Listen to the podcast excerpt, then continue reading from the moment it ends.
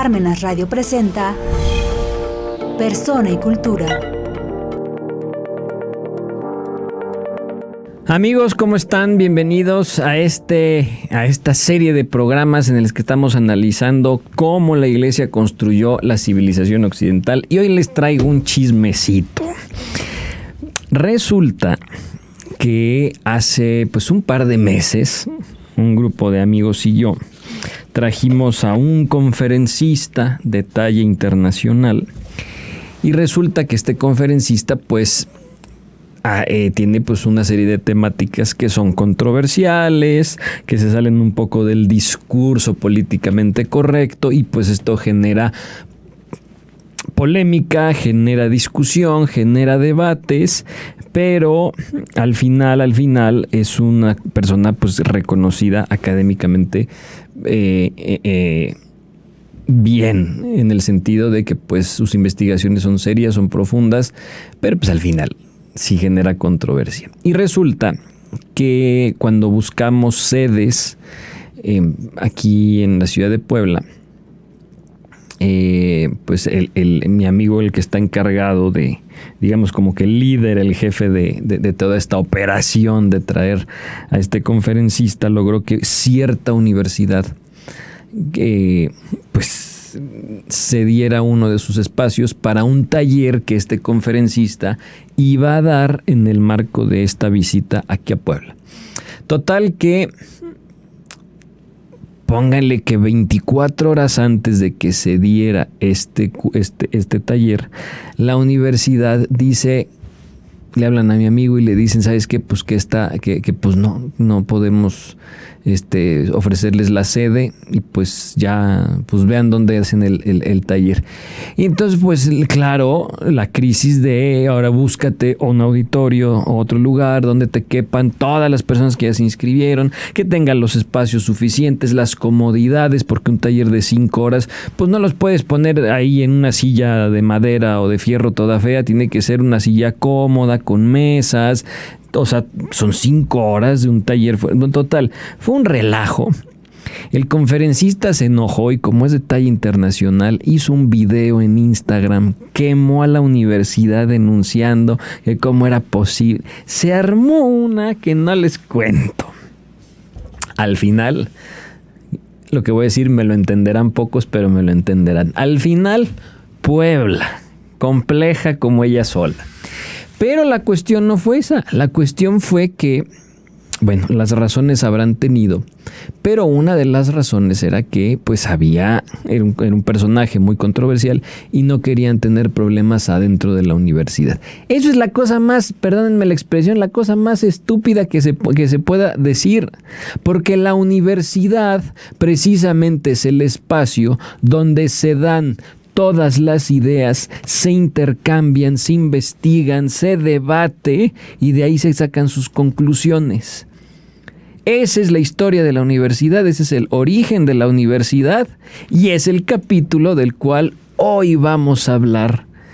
Las universidades, un invento de la Iglesia Católica que sería el capítulo 4 de este libro que estamos analizando de Thomas Woods, el quinto de nuestra serie.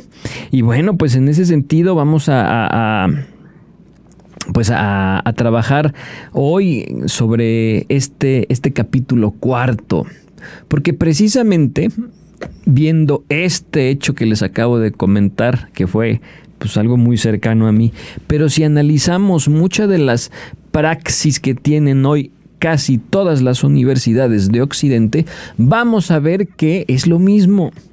Hay censura, no te permiten tocar ciertos temas porque no vaya a ser que alguien se ofenda, ¿no? Y entonces la universidad, lejos de seguir siendo, eh, pues, la realidad eh, la realidad, ¿cómo decirlo? La, la, realidad académica pues que les acabo de mencionar, con que nos encontramos que hoy en día la universidad pues es un desastre, es un, es un, son centros de ideologización, son centros eh, desafortunadamente donde ese intercambio de ideas ya no puede darse. ¿Por qué? Porque no vaya a hacer que alguien se ofenda. Este tema pues es delicado y no hay que tocarlo. O sea, hasta la misma universidad se autocensura y ese no es el origen de la universidad. Justo el, origen de la universidad, como vamos a ver hoy, era, fue un espacio en el cual de manera libre, de manera sin censura, se pudieran intercambiar todos los puntos de vista, aunque hayan sido, aunque sean este, contrarios o contradictorios, precisamente para que fuera una especie de ring, como ah, utilizando la analogía del, de la lucha o del box, una especie de ring donde se solucionaran estos problemas. Para eso surge la universidad y hoy en día nos encontramos que ya perdió su esencia. Bueno, por eso tenemos que ir a analizar este texto fabuloso de Thomas Woods. El capítulo se llama La iglesia y la universidad. Yo, por fin es un poquito más prácticos, le he titulado La universidad, un invento de la iglesia. Bien, hay que partir del hecho de que Thomas Woods nos platica que, pues, si por algo hay que empezar, es por el hecho de que esta institución que hoy conocemos, con todas sus facultades, sus programas, sus exámenes, las formas de adquirir los títulos universitarios, así como esta diferenciación entre estudios superiores y estudios de grado medio, procede directamente del mundo medieval. Por lo tanto, ya de entrada, eh, pues esta idea de que la época medieval fue una época de ignorancia, una época de represión, de superstición intelectual, pues es algo completamente lejano a la realidad. Ese es uno de esos inventos y de esas leyendas negras que existen en la historia. La Edad Media no fue una época de obscurantismo. La, Edad Media no fue una época de represión ni de ignorancia. Por el contrario, fue una época, una época de gran esplendor. Tanto es así que es en la Edad Media donde surgen las universidades como centros de difusión de la cultura, como centros de eh, investigación, como centros en los cuales se desarrollaba el pensamiento. Entonces, esa es una tontería de gente trasnochada que no sabe de historia y que encima lo que quiere más bien es modificar la historia para vayan ustedes a ver qué fines. Porque la época medieval fue, solo por este dato que les acabo de mencionar, de la creación de las universidades, una época de grandísimo esplendor. Fíjense, es la época en la que surgen las grandes universidades que hoy por hoy siguen existiendo. Pensemos en la Universidad de París, la Sorbona famosísima, la de Salamanca, la de Bolonia, la de Oxford, la de Cambridge, estas grandes universidades de más de mil años de historia, hoy por hoy ahí siguen. ¿Y dónde surgen? Pues miren, nada más para que nos demos una idea. La de París y la de Bolonia comenzaron como escuelas catedralicias. En la catedral, al ladito, seguramente habrá sido en algún salón, en un saloncito parroquial, empezaron a intercambiarse conocimientos maestros con alumnos, poco a poco eso creció y se convirtieron en lo que hoy son la Universidad de París y otra la Universidad de Bolonia. Luego, eh, las siguientes catedrales, las siguientes universidades, la de Oxford y la de Cambridge, pues eran reuniones informales entre profesores y maestros y poco a poco eso se fue institucionalizando hasta lo que tenemos hoy, como esas dos grandes universidades que nadie niega su prestigio, nadie niega su eh, la referencia intelectual que hoy por hoy son esas universidades. Entonces vean, el origen de, estas grandes, de estos grandes centros académicos es la Iglesia Católica, es un invento de la Iglesia. Bueno, eh, y en este sentido, pues, ¿cómo es que surgen estas universidades? Pues aquí Thomas Woods nos hará una serie de referencias no tan cronológicas como nos hubiera gustado, pero pues al menos nos da la referencia de cómo es que fueron surgiendo las diversas universidades y qué cosa fueron teniendo como característica. Fíjense, como característica era que eh, pues surgían, bueno, surgieron como centros académicos y de los cuales se tenía un programa de estudios y después se les otorgaba a las personas que hayan cumplido con ese programa de estudios, se les daba un título. Entonces eso era una cosa muy, muy atractiva. No obstante, recordemos que en la Edad Media la figura del Papa era una figura pues eh, de autoridad suprema, incluso sobre emperadores y reyes y demás. Entonces el la gran referencia que vamos a tener en este sentido es que las universidades empezaron a tener mucha mayor expansión y sobre todo la facultad de dar títulos gracias a un permiso particular, las famosas cédulas que expedía el Papa para que esos centros tuvieran la autorización de otorgar títulos una vez eh, que los alumnos cumplieran su curso y cumplieran los requisitos. Eh, entonces, bueno, pues era una idea pues muy aceptada que las universidades pues eso no podían otorgar títulos sin la aprobación del Papa o también del rey o del emperador. Entonces, bueno, eso era un poco la, idea este, general. Pensemos que el Papa Inocencio IV le concedió esto a la Universidad de Oxford en el año 1254. Imagínense, la actual Universidad de Oxford, esa famosísima ya en Inglaterra, pues fue para que ella pudiera dar títulos universitarios tuvo que tener la autorización de un papa. Bueno, la historia pasó y esa universidad hoy ya no depende de la iglesia, depende de, pues no, no, tengo ni la más remota idea de quién dependa, pero como es Inglaterra, definitivamente de la iglesia católica ya no, probablemente de la corona inglesa, que al mismo tiempo la corona inglesa también es cabeza de la iglesia anglicana. Entonces, bueno, ya la historia ha, ha cambiado. Luego también, después de, darles el grado de licenciatura, de ahí es de donde surge, se les da el grado de maestros. Y en este grado de maestros también la iglesia, en este caso el Papa, les concedía también una, eh, una facultad especial para que fueran esos que se graduaban de maestros, pues tuvieran esa facultad de poder ejercer la enseñanza. El título se llamaba Uius ubique docendi era la facultad de enseñar en cualquier parte del mundo. Ser un título pues brutal porque pues te estaba dando la autorización del Papa de que tú pudieras enseñar, ejercer la enseñanza, la docencia en cualquier parte del mundo. Entonces, bueno, era un título que también se le otorgaba. Entonces, bueno, pues este privilegio, esta concesión papal desempeñó una función pues bastante significativa en cuanto a la difusión del conocimiento y el fomento de eh, pues un concepto de comunidad académica internacional. Entonces vean nada más pues lo, magnífico de esto, ¿no? Hay que decir que, y esto me parece una cosa curiosísima, este, lo que Thomas Gus nos dice aquí sobre el tema de la universidad y los estudiantes, fíjense, se los voy a leer tal cual aquí nos lo dice.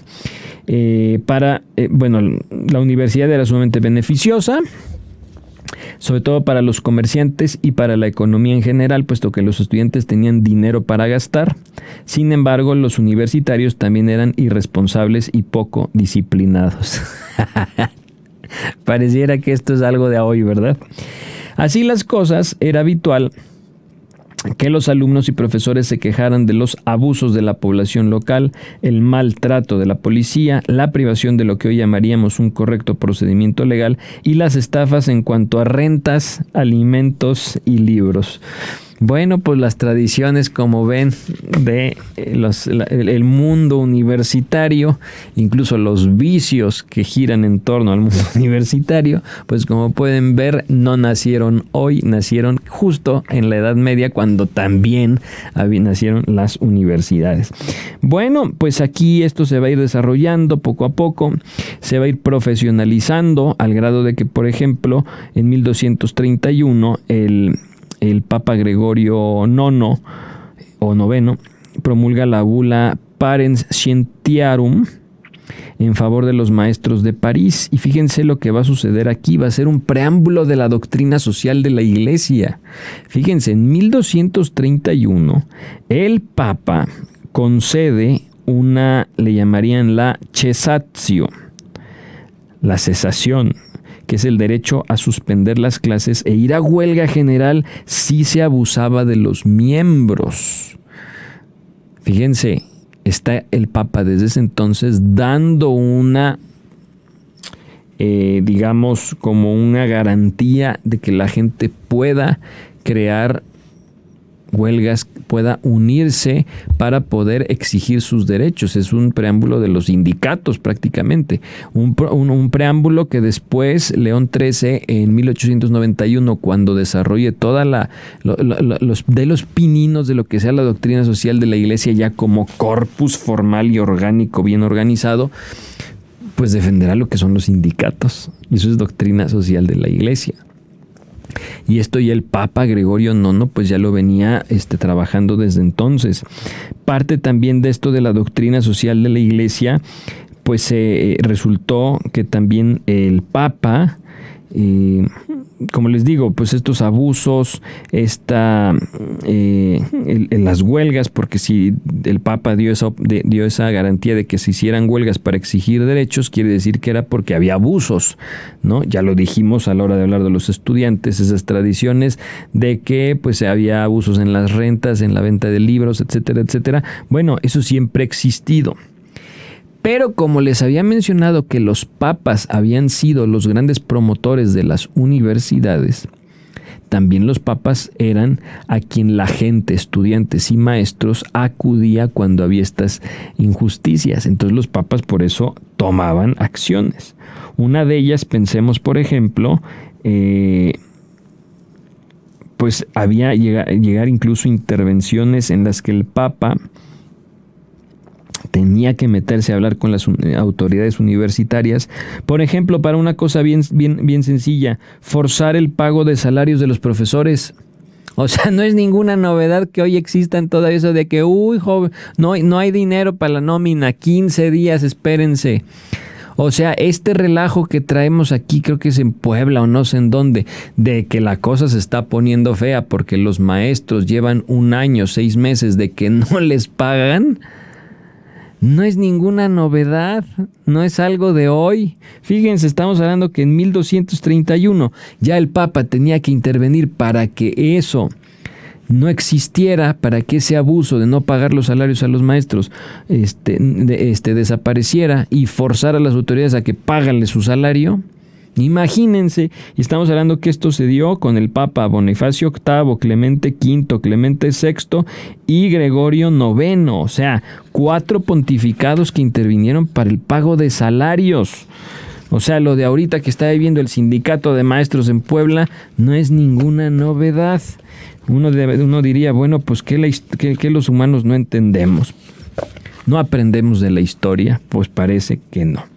Bueno, eh, así pues eh, los papas fueron interviniendo elaborando, estructurando, ajustando cosas para que la universidad fuera realmente lo que fue llamada a ser.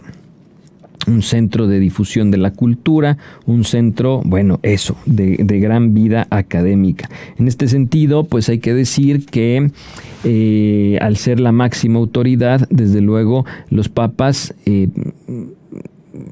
pues lo que hacían era promover que todas las materias que se estudiaran en la universidad fomentaran la, eh, la, correcta búsqueda de la verdad. Y esto va a ser sumamente clave porque precisamente en aras de buscar la verdad, la iglesia estaba abierta a que toda la, cantidad de diversidad de pensamientos se incluyera dentro de las aulas de las universidades para debatirlas.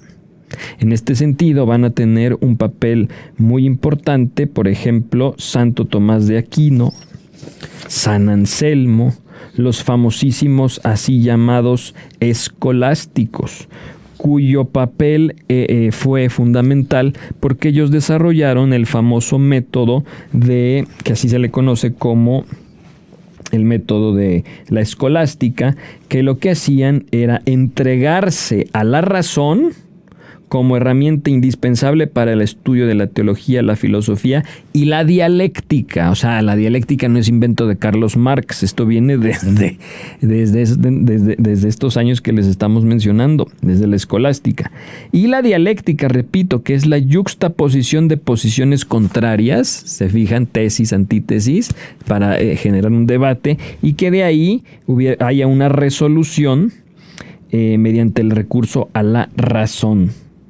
Entonces estamos hablando que pues este método que se llamará el método escolástico, eh, pues consistirá en plantear una cuestión, exponer los argumentos contrarios, los argumentos a favor, el autor expresa su propia opinión y de ahí se da respuesta a las objeciones. Un método que hoy en día tendría casi que existir para encontrar la verdad de las cosas, que era mucho el objetivo que se promovía desde entonces. Evidentemente habrán dentro de los escolásticos, como bien acabo de mencionar, personajes que destacarán, como por ejemplo San Anselmo, eh, que desde el círculo filosófico, San Anselmo, pues lo que hizo fue dar el, en ámbitos eh, este, filosóficos, es famosísimo el famoso argumento ontológico de San, Anselmo, en el cual él desde lo racional prueba la existencia de Dios. Bueno, para San Anselmo la existencia de Dios estaba implícita en la propia definición de Dios, ¿no? Y esto pues era a través de la frase de que debe Dios existir porque es el ser más grande concebible. Si hubiera otro ser más grande concebible, pues no sería Dios, entonces habría que considerarlo uno eh, eh, mayor y sobre todo concebirlo en la mente y que realmente existiera en la realidad. Bueno, no nos da tiempo de profundizar más sobre esto, pero pues eh, San Anselmo y el argumento ontológico va a ser otro fundamental en la Edad Media. Otro de los grandes escolásticos notables fue Pedro Abelardo. Él se supone que estuvo en cierta controversia, algunos obispos pues lo llegaron a, vetar, porque él lo que llegó a hacer incluso en su famoso libro Sic et Non, mm, pues fue una cosa que para la época pues a lo mejor iba a ser como muy atrevido. Y lo que él escribió en este libro fue elaborar una lista de aparentes contradicciones de la Biblia. Y que buscaba en ese texto era que quien lo leyera se pusiera a pensar, hiciera su análisis y encontrara la verdad y solucionara con curiosidad esas aparentes contradicciones. Bueno, eh, él también es un personaje que dio mucho de qué hablar en, en, ese entonces. Otro personaje fue Pedro Lombardo, que en algún momento fue arzobispo de París, escribió las sentencias y estas sentencias además fueron como, yo lo llamaría como una especie de primer catecismo, porque este libro es una exposición eh, sistemática de lo que fue la fe católica en ese momento. Se refiere a numerosos asuntos como los atributos de Dios, las cuestiones sobre el pecado, la gracia, la encarnación, la redención. Y lo que hacía, y esto me parece que es fundamental, de manera muy significativa buscaba conciliar la dependencia a la autoridad y la voluntad de recurrir a la razón de manera autónoma para explicar las cuestiones. Esto es todo un reto porque en la fe pues hay que obedecer, hay que creer a veces ciertos dogmas, pero tampoco puedes renunciar a tu razón de tú mismo encontrar la verdad de las cosas mediante el autoanálisis, la propia investigación y la curiosidad. Bueno, eso lo hizo y lo promovió mucho Pedro Lombardo en su famoso libro Las sentencias.